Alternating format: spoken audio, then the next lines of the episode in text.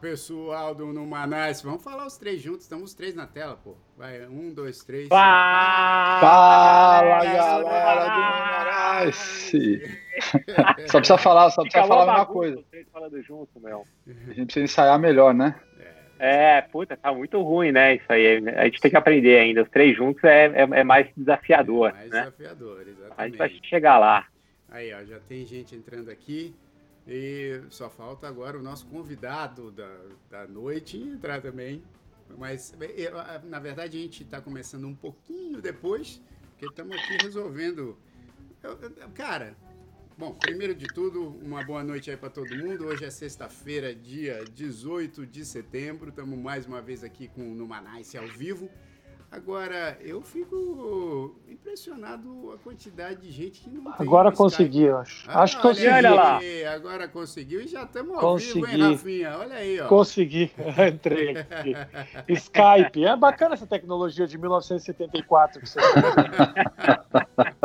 Ninguém usa mais essa merda. Eu falei, eu, olha, eu insisto, Rafinha, eu falo, eu trabalho no Google, né? Eu falo para os caras, cara, vamos usar outro tipo de coisa, mas não. Não é. Cara, tudo bem, não tem problema. Baixei, é, tive que me conectar por modem para conseguir baixar, para lembrar os velhos tempos, mas deu tudo certo. Acesso discado, né, bicho? Você isso, ainda, isso. Ainda, ainda tem aquele. É, é. O modemzinho velho de guerra. Pô, mas que maravilha te receber aqui e, e, e, poxa vida, poder conversar contigo. Todos nós aqui somos teus fãs. Sem... Obrigado, querido. Prazer todo meu. Que isso. Pô. Todo mundo está em Nova York agora? É, então, ou, ou, em Nova York ou aqui perto, né? Porque eu estou em Manhattan, aí o Paulo ah. Castilho e o, e o Felipe Gomes estão aqui em New Jersey, mas é, porra, rapidinho. É, um pouco como eu poderia dizer, menos financeiramente afortunados, né? Olha, você está Nova completamente enganado.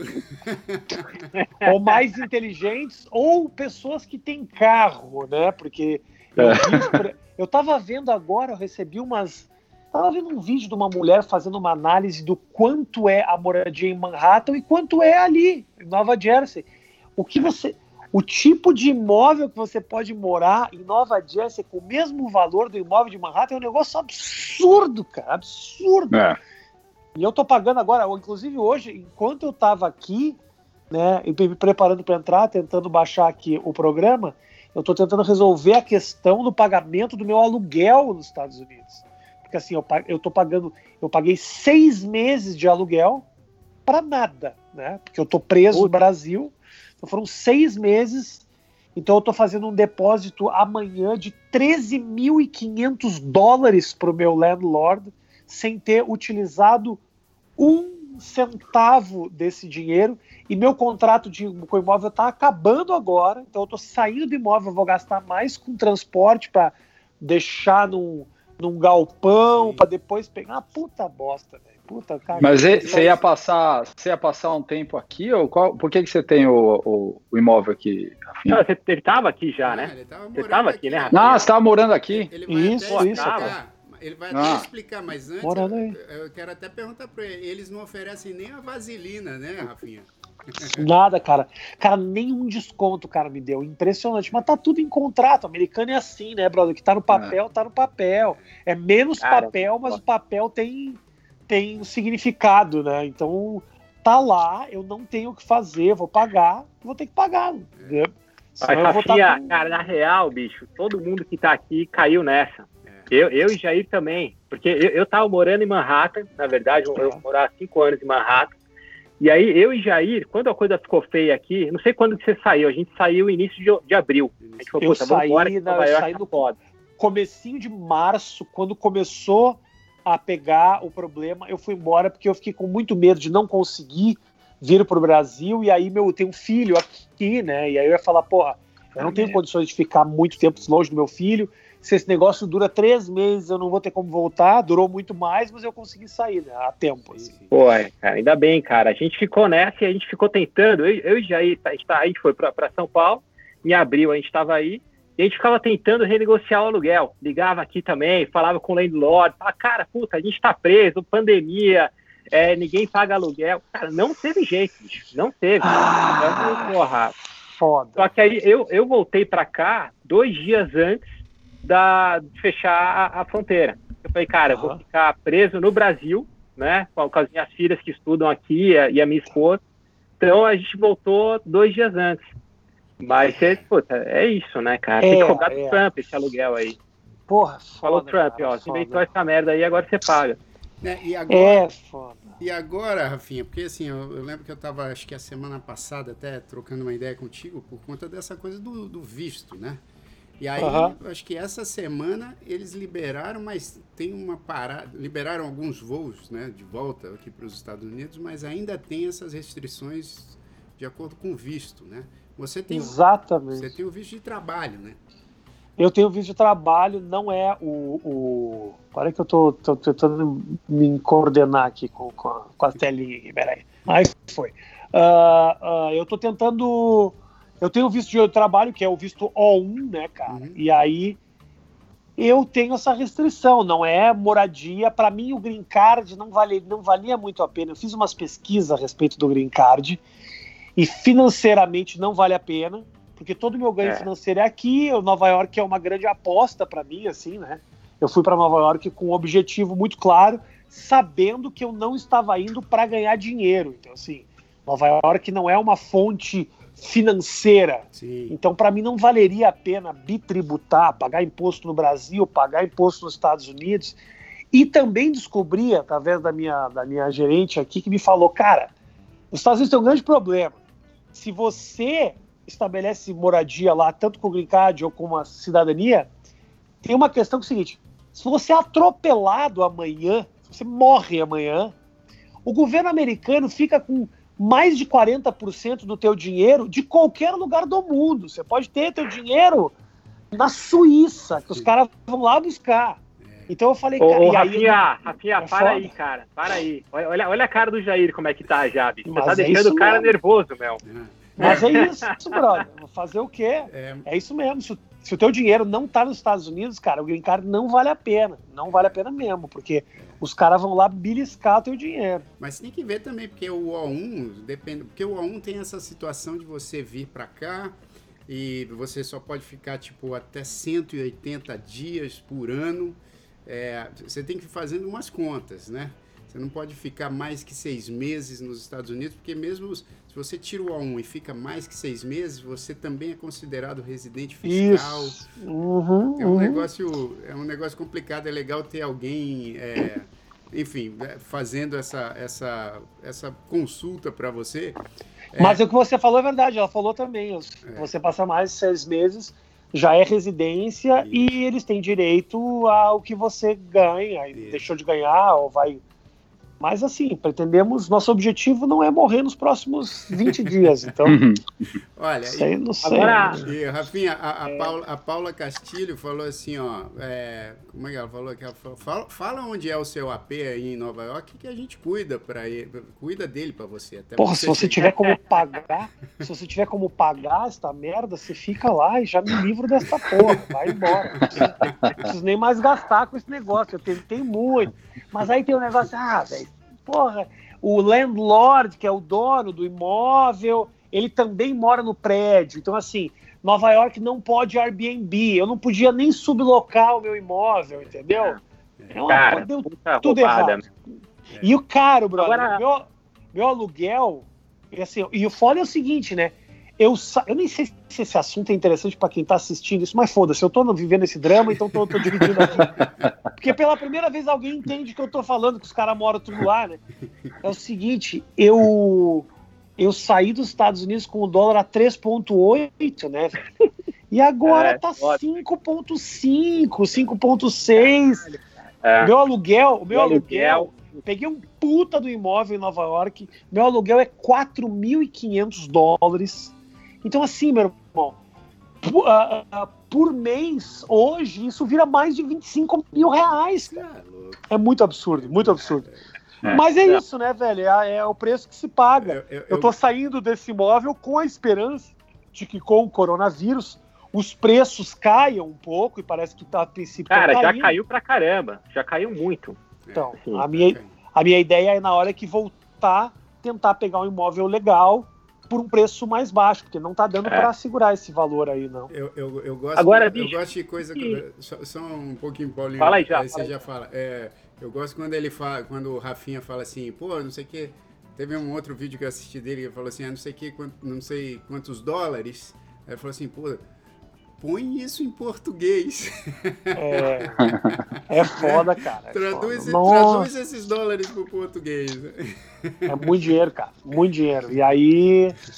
Mas é isso, né, brother? Eu fui para tentar algo algo único na minha carreira. Não vou me, nunca me arrepender desse, de, dessa, dessa coisa que eu fui tentar fazer e tô fazendo. A princípio, consegui muita coisa em muito pouco tempo, né? Sim. Foi uma conquista muito legal, assim. Eu já fiz muita coisa de comédia aqui no Brasil, senti que eu tinha que fazer alguma coisa diferente, Sim. me desafiar de alguma forma. Sim. E para mim era importante ir no lugar onde os caras são Sim. foda. É tipo brasileiro que joga no Goiás, vai ou joga no Flamengo, vai jogar no Barcelona. Para mim era isso, entendeu? Então assim, profissionalmente me instiga, me deixa muito feliz essa minha busca, mas eu sei os, o preço que eu tenho que pagar para isso. Né? Infelizmente, a comédia, é, eu não tenho o mesmo nome nos Estados Unidos que eu tenho no Brasil, então é uma construção que vai levar, vai levar um certo tempo e eu tenho que ter muita paciência para conseguir chegar onde eu quero. Sim. você ficou quanto tempo? Quanto tempo você ficou, Rafinha, aqui? Eu, eu, eu fui no começo de 2018, né, de fevereiro de 2018. Então, depois de dois anos, aí eu vim para cá por essa coisa da, da pandemia. Mas vou voltar, cara. Vou voltar assim que eu puder voltar, eu tô voltando. Sim. Cara, o que, o, que, o, que eu ia, o que eu ia falar, na verdade, é que assim, pô, todo mundo aqui, né, Rafinha, veio meio com essa cabeça também, né? Então eu trabalhava no banco de investimento no, no Brasil e vim para cá para querer ter uma coisa, né, mudar de, de, de categoria ali né, de divisão, uhum. Felipão no Google também. Mas você, cara, tipo, eu, eu tava vendo o teu Instagram, por exemplo, a tua conta em inglês. Bicho, tá muito top, cara, tá muito boa. E você fez uma entrevista, bicho, com, com, Joe, com Joe Rogan. Joe Rogan, né? De duas horas. Cara, Joe é. Rogan. Pô, quem teve no Joe Rogan? É, é Elon Musk, a, a Robert Downey Jr. e o, e o, e o Rafinha lá. Então, você, é. entrou numa, numa, numa um ciclo bem bacana, bicho. Eu acho que você tá, porra, vale focar nisso e, e é, é, aí, cara. O, o, lance é esse, cara. Agora. É, é isso, é muito louco, né? Porque eu já consegui muita coisa bacana lá, assim. Eu, eu hoje eu me apresento nos maiores clubes de comédia dos Estados Unidos. E para você conseguir se apresentar, você precisa passar por teste. Eu já me apresentei no maior festival de comédia do mundo, que é o Just for Laughs, duas vezes. Então, em dois anos, muita coisa legal aconteceu. E às vezes eu tenho até dificuldade de contar isso para o meu público, assim, sabe? Porque é tão específico. Sim, sim. Vocês que vivem de música devem saber disso. Porra, me apresentei não sei aonde. Sim. Os caras falam, pois é, mas é um lugar. Por que, que você está comparando isso, que é um lugar de 250 lugares? Sim. Se você fazia show aqui no, na, na concha acústica de Salvador para 5 mil. Quer dizer, sim, a sim. gente sabe o valor, quem são as pessoas que passaram por esses Isso, lugares, é. quem são as pessoas, a, a história que esses lugares têm para as artes. Então, é assim, verdade. É isso. E às vezes fica difícil, né? Fica aparecendo esse, essa coisa do, do sonho do cara que foi tentar uma carreira no exterior e aí tá passando por dificuldade, que o brasileiro tem isso, né? O brasileiro tem uma coisa muito louca é verdade, que é ele quer que você se foda. Ele quer. E assim, como eu sou comediante, eu levo isso muito na brincadeira. Porra, brinco, eu me fodo e não sei o que e tal. Mas assim, eu me lembro, eu, te, eu, te, eu vou te falar. Eu, eu, eu, primeiro show, eu comecei a fazer show, né, em Los Angeles e tal. E, porra, me apresentava no Hollywood Improv, no Laugh Factory, que são lugares, porra, assim, que tem uma puta de uma história, lugares onde Sim. grandes nomes Hollywood Improv era o home club do, do porra, do, do Robin Williams, do, do David Letterman, uns puta nomes, assim. E aí teve um dia, tá? Que foi a primeira vez que eu ganhei para fazer show. Porque no começo eu tava muito ainda, eles estavam tentando, me testando e tal. Eu comecei a ganhar. Obviamente, o cachê desses shows que são showcases, tipo, você Sim. vai lá e faz uns claro. 15 minutos, não é o teu show. Sim. O cachê é ridículo, é ridículo. Sim. É tipo 50 dólares, sim, é um negócio sim. de nada. Você está indo basicamente para desenvolver o teu texto. É quase como assim, uma coisa é você jogar o jogo da NBA e outra é você ir para academia. Esses lugares são quase você vai para academia para desenvolver o teu material. E aí num desses foi a primeira vez que eu ganhei, tipo, umas duas semanas depois de eu chegar nos Estados Unidos. Aí ganhei uma notinha de 10 dólares que eu falei, porra, eu ainda fiz um stories disso, porra, eu sei o valor que isso tem. Quer dizer que eu tô, é um novo passo. E falando que eu tava feliz, orgulhoso de ter ganhado pela primeira vez, que isso ainda ia me levar muito longe. Sai matéria em todos os portais dizendo que eu tava fudido porque tava ganhando 10 dólares por show nos Estados Unidos. É, bicho, mentira não é. Quer dizer, mentira não é. Mas assim, e eu ainda, puta, dei risada, retuitei, tirei um puta sarro da história toda. Mas eu fico imaginando a galera que realmente sai do Brasil para testar o quão frustrante é isso, né, cara? De, de de você ter o povo querendo que você se afunde, assim, é muito louco isso, é, é muito louco. Obviamente é, eu tenho é. muita gente que torce pra caralho pra me dar claro, bem, não tô claro. falando isso. E obviamente também uhum. eu sei a antipatia que eu criei na imprensa para eles fazerem esse tipo de, de matéria, eu estou ciente de tudo isso, mas eu fico muito pensando, tipo, Lembra do Rodrigo Santoro quando começou a ia, história? É isso que eu ia falar. Eu ia Porra, falar o Rodrigo Santoro, cara, não sei se você lembra quando começou a história dele em Hollywood. Ele fez a primeira participação dele foi no filme das da Panteras, Panteras. que já é um puta isso. de um filme, uma franquia de anos que tem série, tem o caralho. Ele fez um personagem simples, era é. um cara que não tinha fala e aparece sem camisa. Mas, brother, isso já era algo muito grande. Porra foi piada do é. Brasil durante anos e anos e anos, e até hoje que ele é um puta de um nome que fez 300 Isso. e fez Isso. não sei o que, o Brasil não dá o menor respeito para ele, cara. É, é, então, assim, é um puta de um cara que tem uma puta de uma história e as pessoas não conseguem valorizar. O Brasil precisa começar a valorizar os seus ídolos ou criar ídolos. Te dou outro exemplo. Eu tô falando pra caralho aqui, desculpa. Não, eu me, me empolguei. É, você que tem que falar, pô. Não, posso te dar outro exemplo? Manda ver. Pelé, Sim. o maior jogador de futebol de todos os tempos, brasileiro, continua vivo e hoje o Pelé é só um velho que fala merda pro Brasil. Uma, sabe, um cara, o Pelé é, hoje, o Pelé é hoje é um dos únicos nomes do Brasil ele marca uma reunião com o presidente de qualquer país, com o líder de qualquer religião, e as pessoas recebem, pedem autógrafo, porque é um nome impressionante na história do país. Hoje, nós temos o Pelé vivo, daqui a pouco o Pelé morre, e a gente não conseguiu levantar a história de um cara. Outra é coisa, é você vê como o brasileiro gosta, o brasileiro gosta dessa coisa. Uh, eu tava vendo outro dia o jogo da NBA, tem um cara chamado Russell Westbrook, que jogava no Oklahoma e agora foi para o Houston. Uhum. Quando o Houston foi jogar em Oklahoma, os caras fizeram uma festa para esse cara. Receberam ele de braços abertos, entregaram a chave da cidade, vídeo no telão, todo mundo chorando, ele mesmo chorando, de tudo que ele construiu naquela cidade. Vai, e assim, vai um jogador do Flamengo jogar um cara que foi criado nas categorias do Curitiba e vai jogar no Flamengo. Mano, vem, vai ver o que vai acontecer quando o Flamengo volta para a cidade, o que, que vão fazer? É. Vão tá destruir, o, vão destruir o carro do cara, vão jogar pedra no sujeito. Porque Ameaçar a é família. Assim. É isso, brother. É muito Ô, Rafinha, mas não, não precisa nem. É, por exemplo, se a gente pensar aqui nos Estados Unidos, que é um país que também tem um monte de coisa que, que enfim, que, que tá errado e que poderia ser melhor.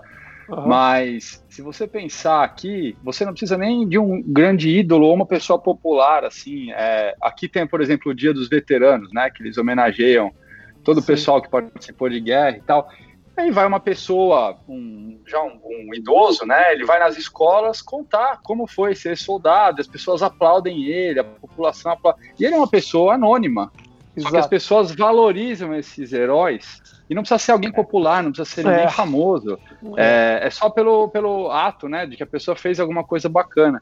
Claro. E isso é uma coisa que você falou que, que é uma, uma, algo que me incomoda muito no Brasil também, que é como o brasileiro é, é, prefere fazer a piada primeiro antes de pensar, né, antes de refletir. Não é só nesse sentido de, de querer que, a, que, que, o cara se ferre e tal, mas é fazer piada de tudo, né? É, é um país agora onde porra, o mundo inteiro vivendo a pandemia. Acho que a geração de meme é, é, é, no Brasil é com certeza infinitamente superior a de qualquer país. Ou seja, o povo rindo, né, dessa, dessa situação, da, então acho que é um negócio cara, e, realmente. E, Felipão, tem um lado aqui também, cara, que a galera valoriza muito o sucesso. Então, se você tem sucesso aqui nos Estados Unidos, a galera, porra, gosta de você, né? Vive sucesso com você. E no Brasil, mais ou menos, né, cara? Então, é, então é, eu concordo. Aí, aí, eu, aí eu acho até que vale citar, então, o Tom Jobim, que ele já falava isso há muito tempo, falando que no Brasil o sucesso é uma ofensa pessoal, né? É. O, o, o, o Tom falava isso. E assim, eu tenho. É, não sei se vocês concordam com isso, mas eu acho assim, cara, aqui nos Estados Unidos, como isso já é valorizado, né, desde o começo, assim, porque você, pô, pega, pega, pega o caso da Apple, né? Pô, o, os caras começam lá um, um, a fazer um computador numa garagem e aí começa a dar certo, aí, porra, aí se transforma numa das principais empresas de, de, do mundo. Agora, no Brasil, cara, eu acho que o, o sucesso da pessoa ele é tão atravancado, porque tem tanta burocracia que você tem que vencer e tantas dificuldades que você tem que vencer, aí cai naquilo que a gente estava falando há algumas semanas aí, é, que aí, por exemplo, chega na, na, nas Olimpíadas, quando algum brasileiro se destaca, por exemplo, né, é, algum cara que você nem conhecia, taekwondo, aí o cara vai lá ganha uma medalha de ouro, o, a, a, o foco não tá no, no esforço do cara, que teve que, porra, treinar pra caralho pra ganhar aquela, aquela medalha. Tá no, no, fato do cara ter vencido várias dificuldades, ter saído de uma é. situação. Uhum. Aí você fala assim, cara, o foco é muito esse, assim, tipo, porra. Aí, aí quando você pega, no caso desse que o Rafinha tá falando, e eu, cara, depois eu vou até falar, porque também a minha intenção vindo para Nova York também passou por aí de você se propor desafios, de você conhecer outras culturas, de fazer coisas diferentes, de tocar, por exemplo, no Blue Note ganhando 50 dólares, entendeu? Uhum, Para você, uhum. porra, se sentir fazendo coisas diferentes. Mas a, a impressão que dá é que para muita gente precisa daquela coisa assim, não, mas ele veio de uma situação muito complicada. É, é, é isso. É isso. É só você olhar todo, todo reality show no Brasil, quem ganha é o cara que sofreu, é o sofrimento. O Brasil, assim, eu não quero parecer o cara rancoroso, assim, sabe? Eu, eu construí muito e eu tenho um público que entende essa minha história. Tem um lado que foi levantado aqui, essa criatividade da piada do brasileiro, eu admiro muito. Eu acho que o brasileiro é um cara. Eu acho que ele aprendeu a conviver com as dificuldades, tirando um pouco o sarro de si mesmo. E eu acho que isso é muito positivo. O que eu acho negativo é o outro lado que não vem acompanhado, que é de valorizar o sucesso, a força. É... O brasileiro ele tem uma tendência sempre a tentar encontrar pelo em ovo, assim, sabe? Eu tenho amigos meus, cara, que o, que o Jairzinho tava falando agora, eu concordo com o Jair perfeitamente. Eu vou te falar, Jair. Eu tenho amigos meus que nem tem uma história tão miserável, triste, de sofrimento, e os caras aumentam os seus problemas para jogar esse jogo. Assim, tenho diversos amigos que fazem é, isso, é. que eu sei que já saíram, que chegaram no clube de comédia com carro próprio, mas aí sofreu, e aí parece que a cada ano que passa, a casa dele aos 16 anos diminuiu um quarto, assim, sabe? A história vai ficando cada vez mais pesada porque infelizmente o brasileiro compra isso. Eu nunca joguei, porque eu acho mentiroso isso. Sim. E infelizmente, vou te falar, todas as desculpas que eu pedi de merdas que eu fiz foi assumindo a minha cagada.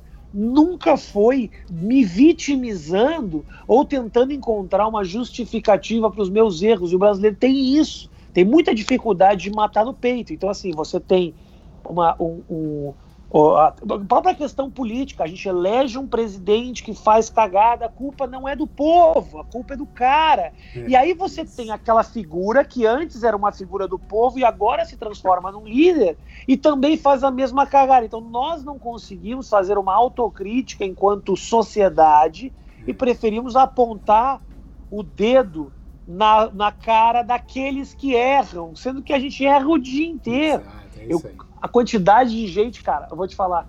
Tava conversando outro dia com um cara, um cara mais velho, assim, tá, que tava falando como o Brasil é um país onde é um país onde a corrupção é, reina, onde é muito difícil você ter uma vida profissional verdadeira, onde você é difícil, você, você precisa é, você precisa se meter em alguma tramóia e é difícil quando você é honesto porque você não consegue sobreviver. Aí a conversa anda e aí o cara já começa a contar, pois é, outro dia o cara quis me multar no trânsito, aí eu chamei o cara para uma conversa, né? Porque também não sou bobo. Então, assim, o brasileiro, ele critica a corrupção, mas não entende que ela faz parte do nosso modus operandi, assim. O brasileiro é, é assim, ele é assim. É, é cara, sabe um, um, um exemplo, assim, eu não, eu não quero ficar malhando o Brasil, mas é, é, é um exemplo. Já estamos, não dá para voltar atrás. É, então, tem muita coisa do brasileiro boa. Mas a gente vai dar uma malhada no Brasil, mas a gente é. A gente tá aqui de longe, tem, tem um amor. Ah, ó, Paulinho, ó, só guarda o que cara, você tá falando, mas assim, guarda o que você tá falando, mas eu acho assim que às vezes também a crítica ao Brasil, pro brasileiro pega, ah, então se você tá criticando, fica aí mesmo nos Estados Unidos. Só, só que assim, eu acho que a crítica é positiva para você melhorar. É, eu acho que claro, só critica claro. quem ama. Só critica quem ama. É, Mas vai lá, manda, esse, manda abraço. Esse, esse, ponto do, do, do Rafinha, cara, assim, que o cara. A dificuldade de assumir o erro, né? Então, eu tenho, a gente tem, eu e o Jair, a gente tem um amigo fotógrafo que está no Brasil, morou aqui um tempo, e ele estava caminhando na rua em São Paulo, aí no Jardins. E aí tinha um cara que estava com a, com a esposa, com a filha, e ele parou o carro em cima da, da, da, da, da calçada, porque ele queria comprar um abacaxi numa barraquinha que tinha, tinha lá. Então ele estava em cima da calçada, literalmente, né? Esse meu amigo passou, ele viu aquilo e ele falou assim, ó, só fez isso e continuou andando. Cara, o cara virou monstro. O cara foi para cima dele. Você acha que é? Então, você vê a dificuldade de aceitar o erro teu, cara. Você tá errado. É. Mas se a gente critica, bicho, é, é, é, então, pô, esse, esse, ponto que a Fia falou é, é, é, até nas pequenas coisas, né? O cara não, não aceita. Não, e, ó, eu, eu vou falar uma outra parada agora, desviando um pouco o assunto, mas para chegar também na, no que o Rafinha faz, acho que bem a beça. Porque essa coisa de você não aceitar a crítica, eu acho uma das piores coisas às vezes você vai falar alguma coisa, aí, aí muita gente entende como se você estivesse criticando o teu país de origem. Não, às vezes você quer mesmo que, que, a, que a coisa ande e que a gente possa observar os, os problemas. E eu falo isso porque, assim, eu vi recentemente um vídeo do Rafinha falando, por exemplo, de uma situação difícil né, para ele. E acho que todo comediante faz isso, né, de pegar a situação por exemplo, da, da separação e, e, fazer um show em cima disso, né? E, e, e aceitar, pô, cara, aceitar certas coisas. É, então, acho que o comediante tem muito disso, né, Rafinha? Assim, quem, quem mexe com humor, eu acho que tem que trabalhar também com essa coisa da aceitação da crítica, de cutucar, claro. né? De ver, de ver o que, que, o que, que dá para abrir os olhos através, inclusive, de, de, uma parte mais leve que vem através claro. do humor, né? Claro, cara. Uh, como é que eu posso te dizer, brother? Uh, eu sempre acreditei, cara, desde muito cedo na vida, em você falar a verdade. Não vou te falar que isso me ajudou muito profissionalmente, não, porque se eu tivesse jogado certos jogos em alguns momentos, hoje talvez eu tivesse outra história. Sou muito feliz com a minha escolha, né? Porque durmo muito bem com o meu travesseiro há muitos anos, eu não tenho do que me arrepender das opções que eu fiz. Mas exatamente por olhar as coisas de uma maneira verdadeira, sem querer necessariamente agradar os outros o tempo inteiro, é que eu me sinto na liberdade de falar sobre a minha vida e sobre a vida dos outros através da, da, da comédia quem está comigo até hoje, quem me segue até hoje, gosta do que eu faço e acredita no que eu faço. Agora, essa pessoa já teve muitas oportunidades para sair fora desse bonde, assim, porque já me meti em muita confusão, já uh, já tive muito. A quantidade de mensagens que eu recebo de, de gente falando: Nossa, já briguei com minha família por tua causa, com meu professor na prova, que eu teve uma questão que era sobre você, que era uma questão. Cara, muita, muita, muita gente aconteceu isso. Agora, é o que eu te falo, por olhar as coisas de uma maneira tentando buscar sempre a verdade, é que eu consigo ver qual o lado engraçado dessas coisas e das coisas que eu vivo. É, se eu esconder e tentar me adaptar ao que o público quer de mim, eu vou perder a minha essência completamente, mas com certeza eu vou arrebanhar mais ovelhas para o meu rebanho. Quanto a isso, você não tenha dúvida. Entendeu? Que já é mas gigante. É, já é, é mas, é mas, mas por isso que eu te falo, uh, as grandes. E isso, isso não é uma, uma característica do Brasil, não, viu? É do próprio ser humano. Se você quer se adaptar ao mercado, se você quer certas oportunidades, tem alguns temas que você não toca, alguns assuntos que você não comenta, alguns acontecimentos que você não critica. Isso não é uma coisa de brasileiro, não, entendeu? É do sim, mundo inteiro. Sim, sim. Eu fiz a opção por querer ser livre e o público me deu essa oportunidade de eu construir um patrimônio legal que hoje me possibilita tentar uh, passos que eu sempre achei importantes para minha carreira, como essa, por exemplo, a saída para os Estados Unidos. Mas é exatamente isso que você falou. A maneira, essa maneira mais verdadeira de olhar as coisas é que me permite tirar sarro de mim mesmo até quando eu quero, quando eu sou demitido de um projeto, quando o projeto acaba, ou quando eu me divorcio, ou quando o namoro não dá certo, ou quando eu fracasso como pai, eu consigo uhum. tentar ver isso e não tenho medo de expor isso de maneira nenhuma. É, e, e é legal porque né, hoje em dia, né, Rafinha, assim, porque, puxa vida, a gente vê, vê a sua trajetória também, que já teve ligação com, com a TV, é, aí também um, um, uma situação de você ter a sua carreira, de você né, fazer shows e tal, agora... É, agora não, mas já, já há um tempo também com essa coisa da ligação digital, com o teu canal no YouTube e uhum. tal. Então, cara, eu percebo que você também é um cara que, que assim como eu também, na, dentro do meu universo da música, eu também não gosto de ficar numa situação durante muito tempo fazendo as mesmas coisas, com, né, trabalhando com as mesmas pessoas. Acho que você tem um pouco disso também, né? Eu quero, eu gosto, uh, Jair, é de me desafiar. Uhum. Eu sou um caçador de, de desafios, mais do que um comediante. Eu gosto de me testar. Então, Sim. em muitos momentos da minha vida, eu fiz inclusive coisas que eu não sabia fazer, Sim. só porque eu queria fazer, queria me meter a fazer. Uhum. Eu queria testar, eu queria tentar. É, eu, exatamente por ter feito essas, essas opções de carreira, eu tenho que batalhar, eu tenho que ir atrás das coisas. Sim. Você também, artisticamente, Sim. se você tivesse. Ah, tá bem, eu, sabe o que eu vou fazer? Eu vou fazer a parceria com a Sandy pro resto da minha vida, sei lá. Sim, sim. Ou sei lá. Sim, sim, sim. Acho, até acho a Sandy do caralho, não é nem isso.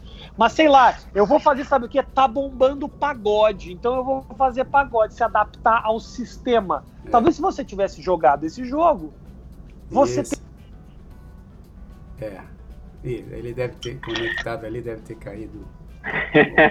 o, o, Acho que tava pra acabar a bateria é, dele. Deu... Não, parei que eu. É, já, tá, já voltou, já voltou. Ali, ó, reconectou, já tá. Já. É rápido. Tá, tá bom o som, eu tive que tirar meu fone porque eu tive o iPhone, essas merdas que tipo, ou você carrega ou você fala, então eu tive que carregar. tá bom, tá bom. Mas tá bom, tá funcionando, tá, tá, dá pra ouvir tá, legal? Tá, tá, legal, tá, legal, tá legal, tá legal, tá legal. Mas é isso, cara, é o que eu tava te falando. Mas, cara, isso, isso, Rafinha, você começou cedo na tua carreira a se reinventar, né? Porque tinha esse lado do, do basquete que era forte pra você, né? E naquela época você já, é, já fazia comédia, não? Eu fiz, cara, uh, paralelo ao basquete durante um bom tempo. Meu sonho era ser jogador, é para isso que eu. É. Uh, a história é muito louca, né? Eu vim para os Estados Unidos em 99 com uma bolsa para jogar basquete universitário. Uma bolsa para jogar basquete. Aonde? Aqui. Aonde foi? Nebraska. No Nebraska. Nebraska. É. No meio do país. Legal. Eu tinha uma bolsa e aí vim jogar basquete na época. Meu sonho era seguir carreira e tudo mais. Mas eu me machuquei na época. Me machuquei e tive que voltar para o Brasil. É muito louco, né? Eu estou vivendo uma situação muito parecida nesse momento agora.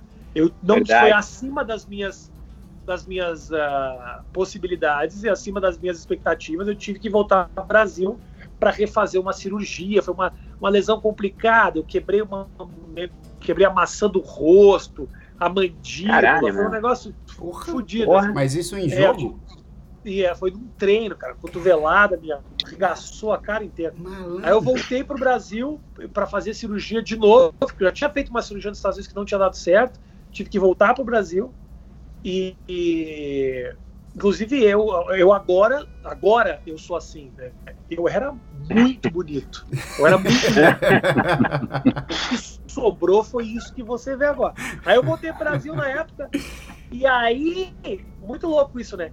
eu tive que ficar um tempo no Brasil para depois voltar para os Estados Unidos. Mas na época eu resolvi ficar pelo Brasil. Porque isso era, isso era 99, eu era bem no começo da história da internet, eu estava super envolvido, comecei a trabalhar com internet no Brasil, mandando mó bem e tal. Ao mesmo tempo peguei um time de basquete super bom lá no sul, que ia me pagar uma grana, comecei a namorar, falei, meu, quer saber de uma coisa? não vou voltar para lá porque não está valendo a pena. E eu me arrependi muito dessa decisão, porque meu sonho era jogar uh, os quatro anos do basquete universitário, que é o sonho de todo atleta de basquete, é jogar nos Estados Unidos. Sim, sim. É, Pô, é mas é muito, é muito natural essa decisão, né, cara? Porque no Brasil as coisas iam, fluíam, né? Então, só, claro, pô, claro, de novo. certo. Eu ia é, voltar para os Estados Unidos para estudar de novo, Uh, o estudo era meio fraco, eu achava que eu não estava evoluindo muito intelectualmente. Falei, mas quer saber de uma coisa? Vou ficar por aqui mesmo. E Pô. agora, eu nunca imaginei, olha isso, eu nunca imaginei que eu fosse ter uma outra oportunidade de fazer esse second run assim nos Estados Unidos. E aí, Sim. com essa história da comédia, eu hoje estou me dando essa possibilidade. E agora eu estou nesse momento, né, de me perguntar se vale ou não vale a pena, porque eu estou no Brasil, uhum. eu estou produzindo conteúdo aqui. Eu estou perto do meu filho, sim. que é a coisa mais importante sim, da minha vida. Meu filho não mora nos Estados Unidos comigo, então assim, Quantos anos ele viver nos Quantos viver anos? nos Estados Unidos longe dele é super difícil. Quantos anos ele tem, Rafinha? Ele tem nove anos, nove. vai fazer dez agora. Legal. Então eu estou nesse momento que de decisão e a minha decisão é eu não vou cometer o mesmo erro que eu cometi há anos atrás, Sim. de desistir antes de saber que eu, uh, eu expressei todas as minhas possibilidades Sim. e oportunidades. Eu quero, Sim. eu quero chegar no momento que nos Estados Unidos que eu falo, cara, não tem mais para onde ir. É, eu, eu, fiz o que eu queria.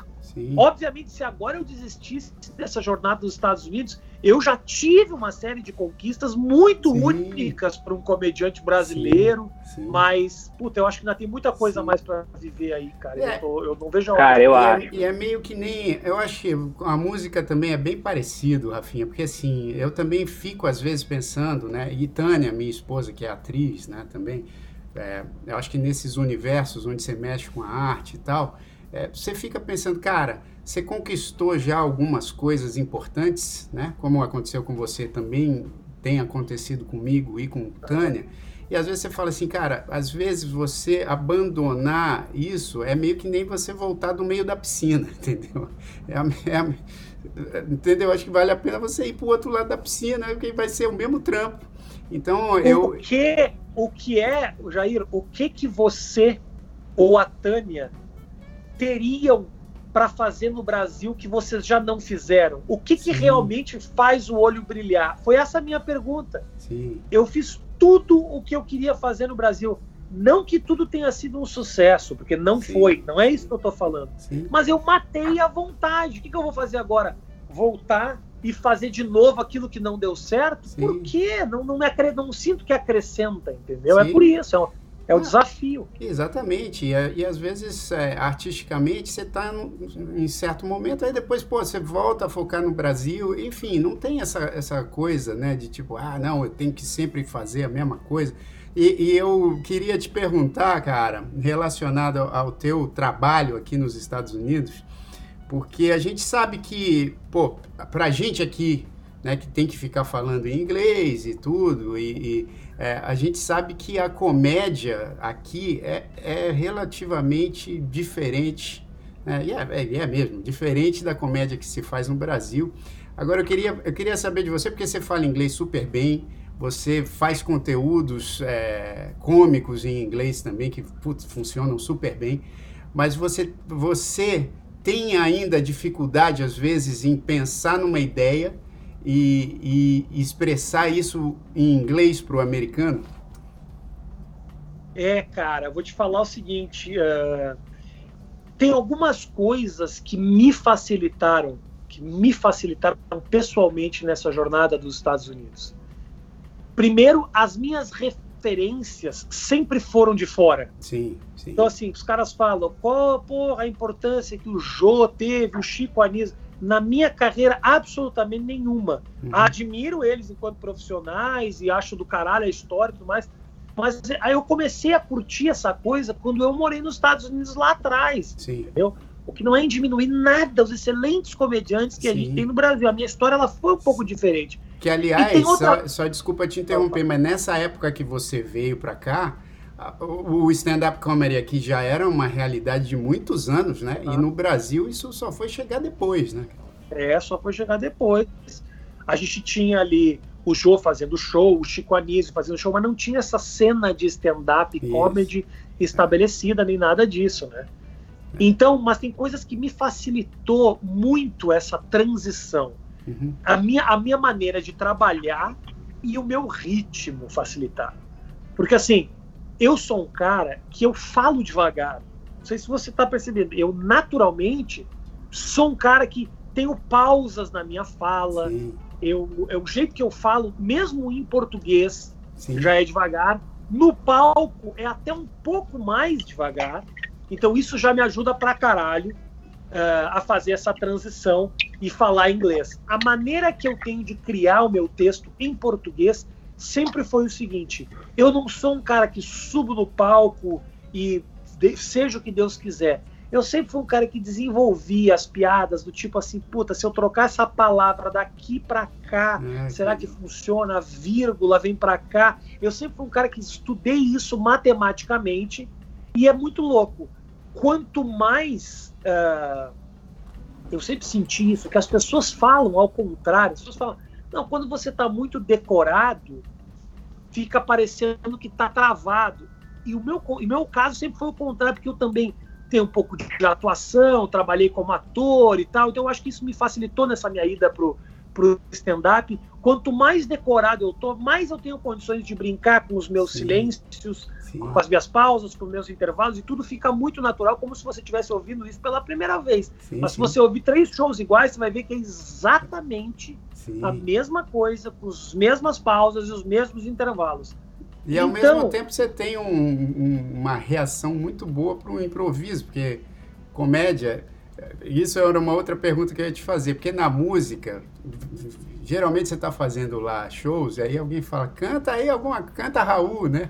Para usar uhum. o clássico. Uhum. O comediante também deve passar muito por isso, de, de neguinho da plateia querer intervir para ele fazer graça contigo, né? Passo total, mas é o que eu te falo, da mesma maneira com o músico. Se você vai tocar Raul e fica uma bosta, você já mete um sucesso teu depois e já retoma ou bota o público de volta na tua mão. Isso. Da mesma maneira com a comédia. Se eu fui resolver improvisar, sair do texto, eu sei exatamente aonde eu estava, ou o que, que eu posso trazer para ganhar a plateia de novo. E é isso, você tem condições de sair. Quanto mais à vontade você tá com o teu material, Sim. mais condições você tem para sair e voltar. Já teve alguma situação muito incômoda com, com a plateia, assim, que você não conseguiu contornar? Umas milhões de vezes. Nos Estados Unidos acontece um pouco menos, porque Sim. os clubes, uh, os clubes de comédia que eu me apresento, ele tem, tem segurança, tem todo um esquema, assim, sabe? No Brasil a gente faz, porra, no Brasil a gente fazia show, churrascaria, puteiro, tudo que você pode imaginar. a gente fazia. Então, assim, puta, sempre tem gente que tá comendo, gente bêbada falando alto, copo que quebra, uh, uh, gente que fala na hora errada, gente que resolve conversar com você em cima do palco, puxar, resolve interromper teu texto para fazer pergunta ou gente que tá. Uma tosse estranha, uma briga. Nossa, aconteceu tudo, bro. Tudo que você pode imaginar aconteceu. Alguém quer bater em mim, já aconteceu também. Porra, acontece milhares de vezes acontece isso. Agora, nos Estados Unidos Pô, não tem pra, acontecido. Pra, eu dou, pra bater em você, o cara tem que ser grande, hein, bicho? Porque ah, você é grande. O cara, o cara Velho, baixinho bêbado, ninguém segura. Os caras têm muita Menos de 1,60m e alcoolizado, os caras acham que pode conquistar o mundo. Terror. Mas aí os oh, oh. Estados Unidos é um pouco mais. É, nos Estados Unidos é. Sim. O que eu faço, cara, que me ajuda muito no negócio do texto é, primeiro, a minha, minha mulher, ela, ela, ela é americana. Ela não é americana, ela é brasileira, mas ela morou no Brasil até os 4 anos de idade, entendeu? E ela foi ela foi para os Estados Unidos muito cedo, então ela fala um inglês muito foda. Então quando eu escrevo alguma coisa, eu já saio eu, eu já, já saio do escrito com o escrito perfeito, pronto, do jeito que eu quero. Ah. E depois é só eu memorizar o que eu quero dizer e tal. Se eu crio alguma coisa, eu já escrevo em inglês, né? Então, quando eu escrevo em inglês, eu já tenho alguma dúvida, alguma coisa, eu vou até ela, e aí ela me ajuda, me melhora, me dá uma ideia, ela tem um senso de humor super legal, de vez em quando ela vem com uma slang, com uma gíria, com uma, com uma expressão que os caras usam que eu não sabia. Sim. Então ela me ajuda muito, ela tem sido muito importante nesse processo, assim. Por isso que ela me enche o saco o dia inteiro e eu não separo. Não separo. Pô, mas que bom, cara, bom mesmo. Sem dúvida, dá uma bela ajuda, né? Tem, eu, eu faço isso eu, cara, eu faço isso com a minha filha de, de 12 anos, na verdade, porque ela tá aqui há 5 e, porra, o inglês dela é, é, surreal, né? A gente veio junto, eu já sabia falar inglês quando eu vim pra cá, e o inglês dela, porra, hoje, assim, é, é local e o meu continua aquele, né, um pouquinho melhor que o, do que quando eu vim. É, eu senti Mas, que cara, o meu evoluiu, eu senti que o meu evoluiu também. O problema. Vai evoluir. É, o problema é o seguinte: que o meu evoluiu muito mais em Los Angeles do que em Nova York. Porque porra, tá aí uma cidadezinha difícil de ter relações a Nova York, brother. Impressionante. Porra, irmão. É, verdade. Nova York é uma cidade que o cara fala assim, e aí, velho, vamos tomar um café? O cara fala, claro, daqui a três semanas eu tô liberado do meu projeto. E a gente fala Ui! Isso que o brasileiro tem muita dificuldade de se adaptar, né, cara?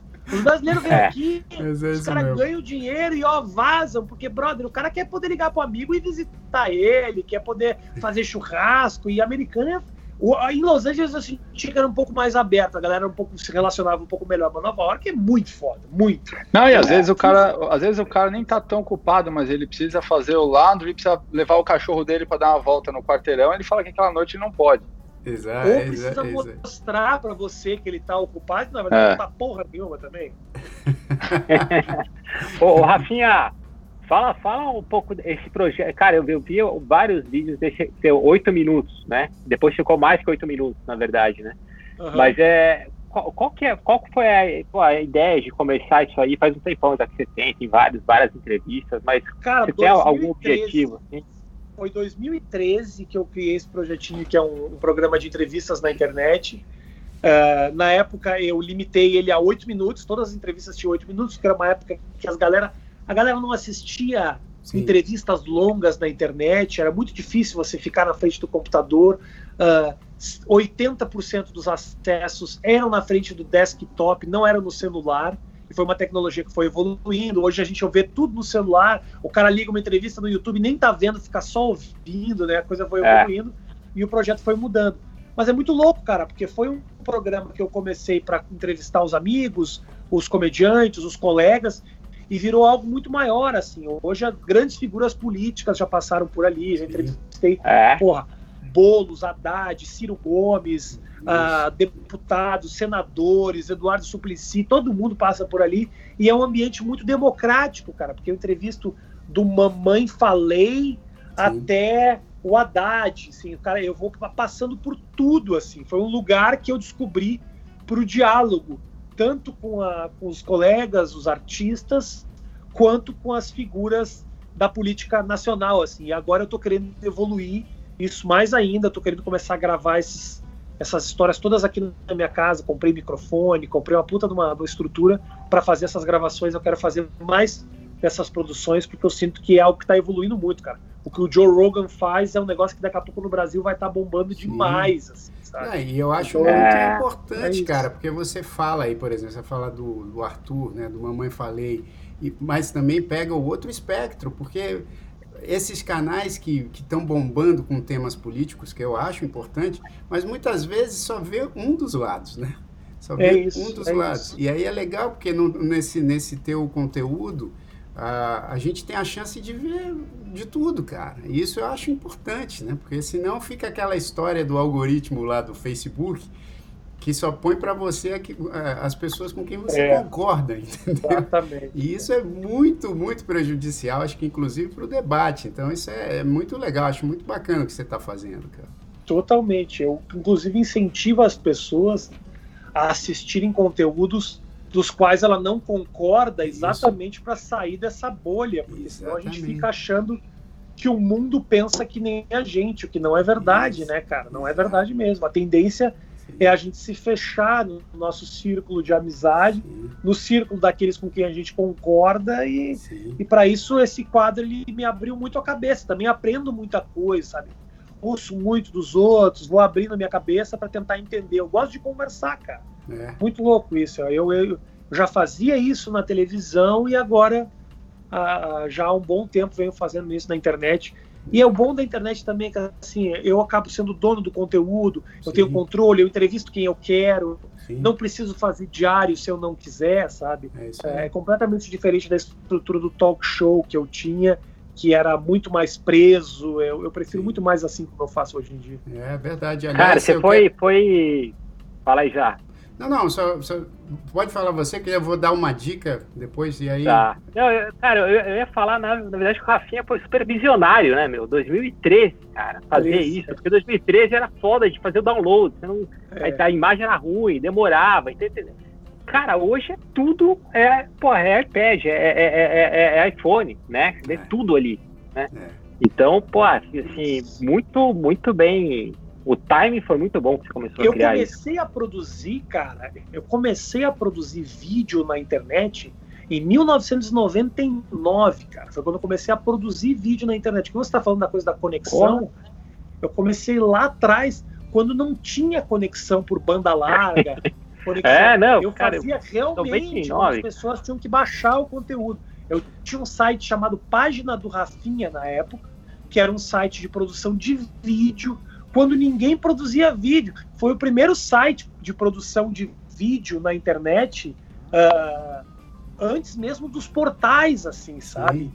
Então, assim, em 99 eu comecei a fazer isso numa época que ninguém estava produzindo vídeo, aí não tinha onde colocar, né? Porque não existia YouTube nem isso, nada disso. O YouTube foi surgir. É. O YouTube é de 2005, começo de 2005. Isso. Eu já fazia seis anos que eu estava produzindo vídeo, então é muito louco isso. E mesmo assim você não hoje... pegou o Skype, né, bicho? Mesmo naquela época. Não, o Skype não. Skype, Skype, não. Skype é só você, já. Os caras só não fecham o Skype porque falam, não, o Jair usa. Então os caras não fecham É, meu Deus. Ô, oh, Skype. O Jair, o Jair usa Skype e tem um pager. É Mas eu ia só complementar o que você falou uh, agora há pouco, com uma dica, porque assim, cara, eu fiquei impressionado com esse é, documentário que eu assisti no Netflix anteontem, chamado The Social Dilemma. The Social Dilemma as, uhum. ó, eu fiquei impressionado, assim, é um, é um, documentário muito legal que fala muito dessa coisa da tecnologia e da, de como essa tecnologia se, se agarrou às nossas vidas e falando basicamente dos problemas, né? Vai, enfim, a gente sabe dos benefícios dessa tecnologia, mas o documentário é mais Não pra... sabe, Jair não sabe, Jair, é, não é, sabe. É. posso te falar de coração, todos esses documentários eu assisto, Agora, a quantidade de benefícios que a tecnologia traz para a gente, esse cara, o, o, eu tô na minha casa em Nova York e eu ligo com câmera seis vezes por dia para o meu filho. Para mim, o Zuckerberg pode pegar o meu RG e usar se quiser. nem a roda os nossos dados, invadem a minha privacidade. Posso te falar? Não tô traindo minha mulher. Claro, tô é aí. usando tecnologia bem pra caralho. Pra mim pode fazer o que quiser, velho. Mas ah, isso é sensacional. Eu também oh, não tenho nenhuma preocupação com isso, não.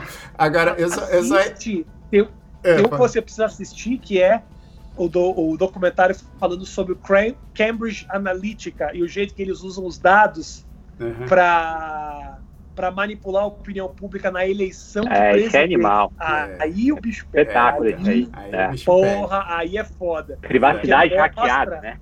Mostra, cara, os caras contaram a história de um país, eu não me lembro qual foi o país africano que eles, que eles, eles criaram. É. Eles, eles criam campanhas para eleger presidentes. É. Então, o que os caras. Olha que loucura isso. Num determinado país da África, tem. Uh, é basicamente habitado por uh, a galera da Índia e, a, e negros africanos. Então, os caras foram contratados pelos, pelo, pelo candidato da Índia. Olha isso, olha que louco. Pelo candidato da Índia. O que aconteceu? Na hora, eles tinham que criar uma campanha para os caras da Índia serem eleitos. É. Então eles criaram uma campanha que era nenhum desses caras me representam. Não vote. Era isso. Pra, então parecia que era um projeto feito de protesto contra as, as figuras políticas que realmente não, nenhum do povo, o povo não estava se identificando. Uhum. Só que o que acontece na hora da eleição, os africanos boicotaram. Os filhos de indianos, eles obedecem os pais. Não tem esse papo de não vou votar. Sim, sim, os sim. caras obedecem com os pais. Eles casam com quem os pais querem, eles fazem o que os pais querem. O que aconteceu? Todos os adolescentes ali de, de 18, na, uh, os, os adultos de 18 até 30 anos foram votar e o indiano foi eleito. Tudo por uma campanha é. de marketing criada para eleger o presidente é indiano. É, e o louco. africano perdeu a eleição, por quê? Porque é manipulação política, velho. Ah, e eles tinham. Uhum, uhum. Eles, e eles descobriram essa história toda através da análise de dados, com as uhum. pesquisinhas do Facebook. Não vou falar mal do Google aqui, porque temos um colega do Google. Não pode falar, a gente fala Mas toda hora. Facebook, o Facebook fazia aqueles testes loucos do tipo assim: quem você é em Friends? E aí você era obrigado a preencher todos os seus dados e eles roubavam suas informações todas. É, é exatamente. mas, mas, nesse The Social Dilemma, o legal é que no fim tem uma, tem uma das entrevistadas lá que ela fala justamente isso que o Rafinha estava falando aqui há um tempo atrás. Falou assim, siga pessoas com as quais você discorda. É, para que você seja menos manipulável nas, nas uhum. suas redes sociais, entendeu? Então, Totalmente. Então isso, isso eu achei uma, uma dica legal. Falando em dica, Rafinha, a gente está quase no fim aqui, infelizmente, porque pô, a conversa tá ótima contigo, tá, enfim. É, a, a, gente sempre pede para o convidado dar uma dica que pode ser relacionada a Nova York, como você tem intimidade aqui com a cidade, eu acho que você pode muito bem dar uma dica muito legal de Nova York, mas pode ser uma dica de qualquer coisa. Pode ser um filme, pode ser, enfim, o que você quiser. Posso dar uma, posso dar uma dica para a galera que vai para Nova York? A minha dica é: não vai para o Central Park. É um puta saco. Eu não aguento o Central Park. Ah, vai, vai pro Central Park, maravilhoso. O, Ibira, o Ibirapuera aqui é muito mais legal. Nova York não é o Central Park. Se você puder, visita, vai ali. Mas, outra coisa, uma bela dica não vai andar na porra do cavalo do, do Central Park, custa 300 dólares aquela merda, e você vai muito mais rápido a pé, o cavalo não entra nos lugares legal pra caralho que você pode fazer a pé. Então, se você for. A minha dica é uma dica do contra. Vai pra Nova York não anda de cavalo no Central Park. Vai a pé, vai no zoológico, o zoológico é bonito. É, ainda gasta uma puta grana com aquele cavalo, né? Exatamente, o cavalo. O cara acha que é romântico, o cavalo tem que parar pra cagar, fica puta cheio de não vai no cavalo do Central Park. Eles vão querer que você vá. Ah, outra coisa, se você for para Nova York, também não entra naquela, naquele truque do ah, ah, como é que é? Eye sighting. Sabe aqueles são aqueles busão? Sim, sim. Busão Dois vermelho. Os busão vermelho para conhecer a cidade, porque brother, é. isso você faz na Itália para visitar as ruínas Porque os pontos turísticos de Nova York é tipo, olha só, aqui foi a primeira Levis que vende calça jeans. Então, assim, foda-se, entendeu? Os grandes pontos turísticos de Nova York são lojas que vendem coisa. Ó, oh, aqui o Tom Hanks gravou tocando piano em Quero Ser Grande. Foda-se. Vai a pé, a cidade é pequena, você cruza ela de um lado a outro, entendeu? É isso. É isso e outra coisa que eu Cara. O truques, truques, eu tenho que fazer um vídeo só de truques para você não cair em Nova York. Tem outra coisa que a galera não pode cair, que é o seguinte: às vezes o cara tá caminhando ali pelo Times Square e tem uns caras falando uh, stand-up comedy, stand-up comedy, vem assistir stand-up comedy. Já tem uma, bastante. Né? Os caras com uma, uma folhinha. É. E aí na folhinha tem foto do Seinfeld, do Dave Chappelle, do Kevin Hart. O cara entra no clube de comédia, tá o Zé das Couves, o Sérgio Albertinho, tem porra nenhuma. Mas aí ele fala, ué, mas só um pouquinho eu vi a foto do Seinfeld no, no seu negócio. Não, mas é o seguinte, o Seinfeld, se ele quiser, ele pode vir a qualquer momento. é, agora, Dicas sobre não fazer Nova York. Eu vou, eu vou, eu vou lançar essa aí. Você sabe que agora aqui na, na, na, pandemia, né, como não tem nada aberto dentro da, das coisas, né, eles estão fazendo, inclusive aqui, aqui mais para baixo da ilha, assim, é, bem para o sul da ilha mesmo de Manhattan, eles estão. Tem um lugar ali. Como é que é o nome daquele restaurante, Paulinho? Que fica. um restaurante super legal ali, bonito, que tem a vista para a Estátua da Liberdade. E os caras estão fazendo stand-up comedy é, no parque. Assim, então, então tipo, é. Quem está é. fazendo isso, inclusive, é um clube no qual eu sou regular, se chama Stand Up New York. Isso. Eles estão fazendo uma série de, de shows pelos parques de Nova York. Exato. E se eu voltar agora daqui a pouco, vai ser isso que eu vou fazer. Agora, você chegou a assistir alguma coisa, Jair, deles fazendo ou não? Cara, eu assisti. Pra, pra, que eu tava com as minhas filhas, elas estavam com fome, ah. tava eu e a Tânia, mas a gente sentou para assistir 10 minutos de um cara que era Ótimo. muito bom. Muito bom. Tá, mas aí, aí eu te pergunto o seguinte: as pessoas estavam realmente prestando atenção? Estavam. Tinha, tinha muita gente perto do cara, porque não faz com nenhum tipo de microfone, nada, né? É, uhum. é na voz ali mesmo. Então, tá. assim, quem estava prestando atenção é quem estava mais próximo do cara. E como você não pode se aproximar muito, então, assim, não tinha muita gente aglomerada para ouvir o cara, mas tava um clima super legal e tal. Agora que vai esfriar, não sei como é que vai acontecer, né? Mas assim. É verdade. Mas foi legal. A experiência é boa, é, assim. É eu tava legal. curioso para, eu tava curioso uh, sobre isso, assim, sabe? Tem uma coisa que é, eu não sei se eu teria condições ou sequer saco de fazer stand-up comedy gritando no parque, sabe? É. Para mim parece, mas se você me fala que é uma experiência legal e bacana, de repente é a solução, é a maneira que tem de fazer agora. Não tem, não tem mais nada acontecendo. Todos os clubes de comédia estão fechados Sim. e provavelmente é o último business que vai abrir, né? Porque se você parar para pensar, todos os clubes de comédia são em porões fechados, Sim. sem janela, sem todos com as pessoas grudadas uma na outra e rindo. Ou seja, é. se você quer pegar coronavírus, é, é lá que você tem que ir, Exato, assim, sabe? É Porque é o lugar perfeito para isso. É, exatamente. E eu acho, cara, que vai demorar um pouco. Ó, o nosso representante aqui do Google disse que o Google mesmo, o escritório mesmo, só vai voltar em julho. É, julho é do ano que vem.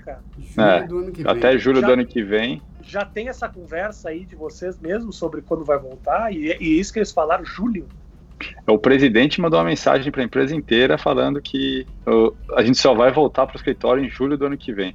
Mas, obviamente, é uma medida de, de, de segurança e todo mundo consegue trabalhar remoto, mas essa é a previsão. É.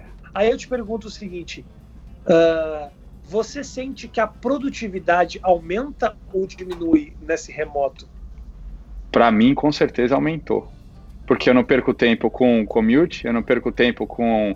É, café, que assim, tudo isso tem a parte boa também, né? Eu, eu não estou reclamando daquela rotina porque eu gostava dessas coisas também, de tomar o café, de almoçar com o pessoal. Agora eu almoço aqui, faço o almoço, almoço em 15 minutos, daqui a pouco estou sentado no computador de novo. É, então a produtividade aumentou, sem dúvida. É porque eu fico imaginando o seguinte, né, cara? Uh, empresa grande, o Google, por exemplo, não sei se é, o modus operandi do Google é o mesmo que do Brasil, a quantidade de reuniões inúteis que eu fiz no Google aqui no Brasil é assim incontável. E assim, para isso eu tive que me locomover da minha casa até a Faria Lima, pagar estacionamento, sentar e quando acontece qualquer dúvida, tem que se marcar uma nova reunião. Então você imagina, se você faz isso remoto, eu faço essa reunião daqui a três minutos. Se rolar uma dúvida, você me liga de novo, pô. É muito mais fácil. isso aí.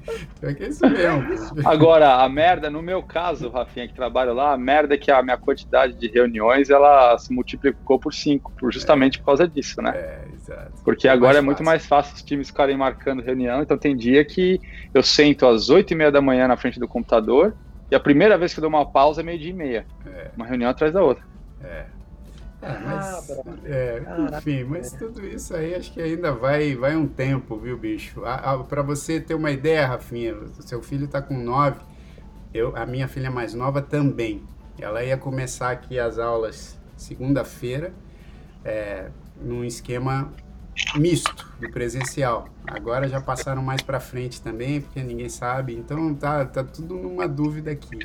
Mas irmão, ó, eu queria muito te agradecer porque, cara, o papo foi incrível. A hora que você quiser falar aqui, porra, com a gente, você tá mais do que convidado, porque você também é um Numanicer, né? Porque a, o Numanicer começou com esse negócio de de falar aqui da vida em Nova York. Depois foi mudando um pouco, até mesmo com a quarentena já não fazia mais sentido a gente só falar de Nova York, porque Nova York uhum. agora saiu de Nova York, né? O legal de Nova York está fechado. Então, é, mas você, como é um Numanais, é sempre bem-vindo. Obrigado mesmo pelo seu tempo, sua disposição aí. E, pô, conte sempre com a gente, estamos sempre aqui. Obrigado a você, meu irmão. Obrigado a você. O que eu tinha te falado lá na, na mensagem é, eu repito, assim, sabe? Eu até nem tenho feito muita live, essas coisas todas, Sim. mas eu queria muito conhecer vocês. Sim. Porque, primeiro, porque assim, é o que eu te falo, a minha grande dificuldade hoje em Nova York, minha e da minha mulher, e do meu filho também, porque ele também passa dois, três meses, é que eu não conheço absolutamente ninguém. Eu não tenho um amigo para convidar para jantar na minha casa, assim, sabe? Boa, então eu fico numa jornada muito única e exclusiva no negócio da comédia. E para mim é importante conhecer vocês, que são gente boa. Cara, por isso que você tá, por isso que você tá em Manhattan ainda. Quando você vier para cá, a gente vai fazer um churrasco aqui em casa, no, na, em Tenafly, aqui, uma cidadezinha, 30 minutos de Manhattan. É tipo o cara, o cara que mora. Qual é o transporte que tem daí para ir ali para pra, pra, tem, tem metrô onde você Trem, tem, é, é tem trem. Um Toyota, você pega tem um na, Toyota. Na ah, você, pega, você pega um trem na Penn Station. É. Cara, tem e... trem, tem, tem o ferry, né, que você pega também, o barquinho que, que, que cruza. E é, é, igual o cara que não é de São Paulo, e ele muda para São Paulo, e ele vai morar, porra, na Vila Nova Conceição. Ou ele vai morar, ele não, ele não sabe que tem, porra, que tem outros bairros legais de São Paulo, né? Tem, sei lá, tem Perdizes, tem, tem outros lugares Grande ali. Pode... Aqui é a mesma coisa, Grande Aviana, né? Então, é, cara, o próximo, sério, pra vir pra cá, a gente, vai, a gente vai fazer um churrasco aqui, depois a gente faz uma casa do Felipão também, pra você ver uma outra cidade, e você vai sentindo, porque eu morei cinco anos em Manhattan, gastei uma grana absurda, porque, pô, é caro pra caramba morar lá, e eu acho que ah, não é o caminho, cara. Não, eu, eu, eu, fico, eu fico feliz com o Paulinho, com esse otimismo dele, de falar: você vem para cá, a gente vai fazer um churrasco. Como se em New Jersey não chegasse também a menos 25 abaixo de zero. Ah, é que ele nunca, ele nunca teve que limpar a porra do jardim de umas seis e meia da manhã, ficar cavando neve. Exato. Cara, isso é que nem cavar é, cova em cemitério, cara. Só que, só que ah, você tem que cavar direito, porque senão, é, se alguém cair no seu, na sua calçada, eles te processam. Então, o cara, é, o cara, o cara levanta 100 quilos na academia e aí fica reclamando de tirar uma neve. Passa deixa deixa ele. Passa o dia inteiro em reunião, não faz porra nenhuma, tem que tirar uma neve da reclama. É, é, Exato, mas ó, você, você voltando para cá, espero que seja logo. A gente tá, a gente tá por aqui, a gente se encontra, de repente faz até um bate-papo ao vivo aí.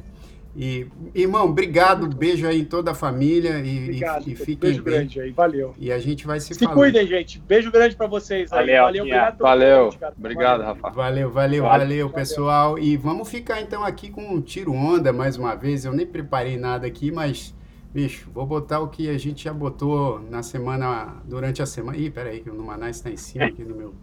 É... Isso, obrigado por pôr na minha cara agora, gente. Isso, agora tá no, agora, agora tá no lugar legal, olha aí. Ó. Pronto, censurado. Agora censurado. sim. ó, gente, muito obrigado pela participação, foi, foi ótimo. A gente acabou nem pegando aqui, eu vi que, é, que tiveram algumas perguntas, mas eu a gente acabou nem. Pô, o papo fluiu tão rapidamente, mas muito obrigado pela participação de todo mundo. E terça-feira que vem estamos de volta aí, hein, rapaziada, com é o Nice Drops.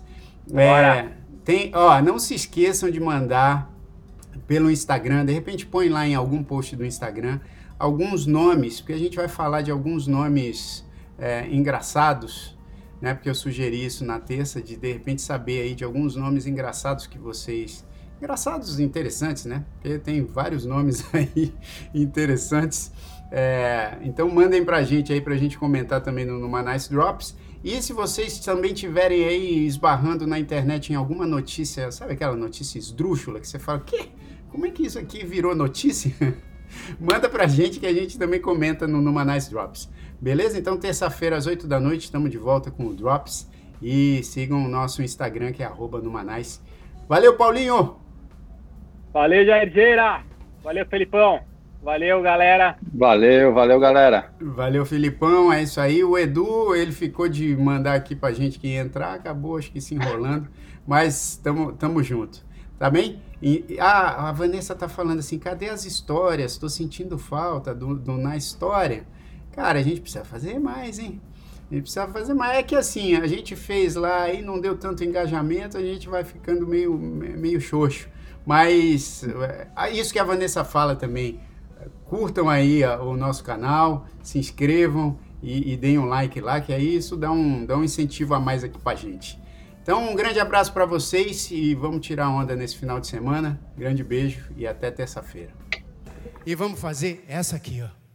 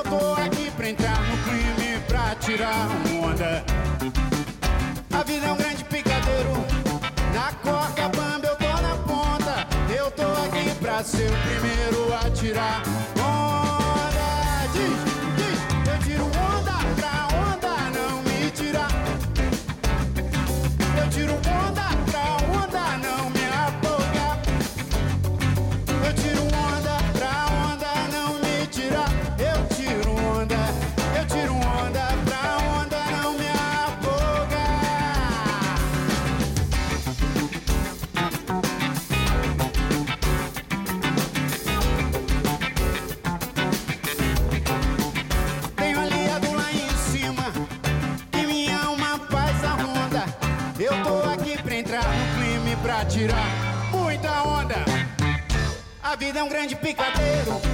Na corda câmbio eu tô na ponta. Eu tô aqui pra ser o primeiro a tirar